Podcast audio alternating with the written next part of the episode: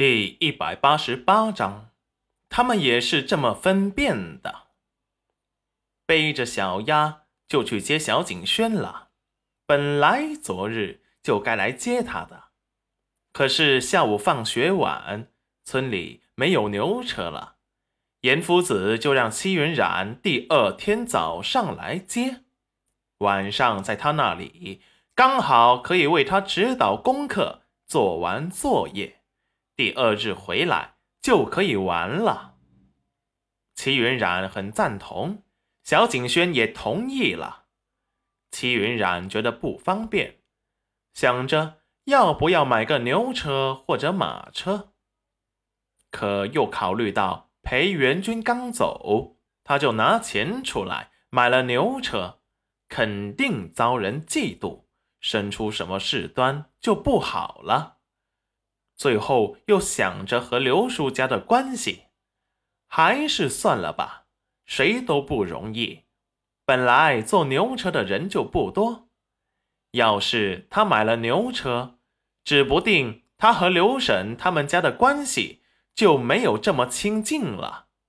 跟村子里人的和睦，他暂时不想打破，就这样吧。接到了小景轩。戚云染带他去镇上买了些小吃和各种肉类，就带着小景轩回去了，准备多做些不同口味的卤肉，明日给严夫子带来。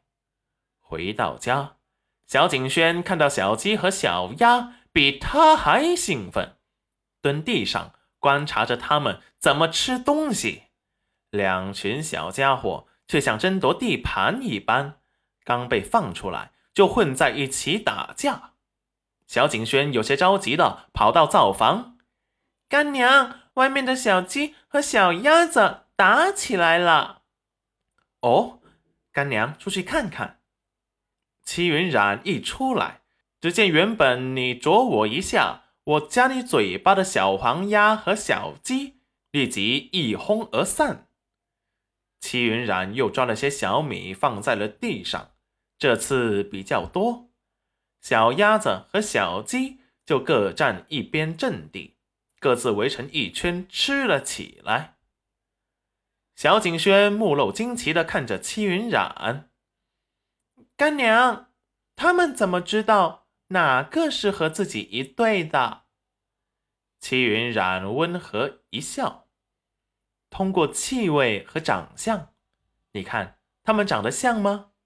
嗯，不像，那就对了，他们俩也是这么分辨的。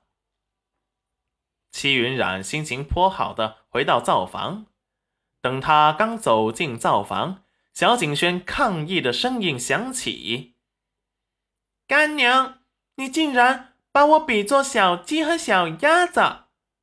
而后反应过来，又立即说道：“就算是小鸭子。”我也是最酷的那一只。齐云然眼中闪过好笑，最酷的小鸭子不还是只鸭子吗？手中的动作不停，切着今日买回来的牛肉和猪肉，他准备做两种卤肉给严夫子送去。他现在去学院也不太方便。干脆就每次小景轩放假，第二天给严夫子带去。严夫子也不介意，只要有肉吃，他什么话都好说。小景轩看过了小鸭子和小鸡，就进来给戚云染烧火了。戚云染见他进来，立即给他煎了两个荷包蛋。小景轩欢快的接过碗。谢谢干娘，不用谢，吃吧。干娘中午做面条吃一顿，下午给你炖好吃的猪蹄。嗯，干娘，景轩喜欢吃面条，干娘做什么都好吃。哼，嘴可真甜。出去吃吧。嗯，好的，等一下就出去。说完，把碗给放下。在灶堂里加了木柴，才端着碗出去。戚云染提醒道：“要洗手哦。”知道了，干娘。景轩在外面的盆里洗。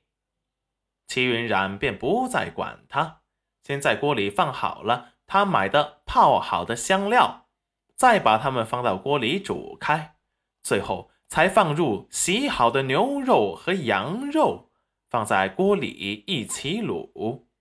猪肉他又做些肉脯，再在另外一边炖了海带猪脚汤。海带补铁，猪蹄太油腻，刚好煮海带。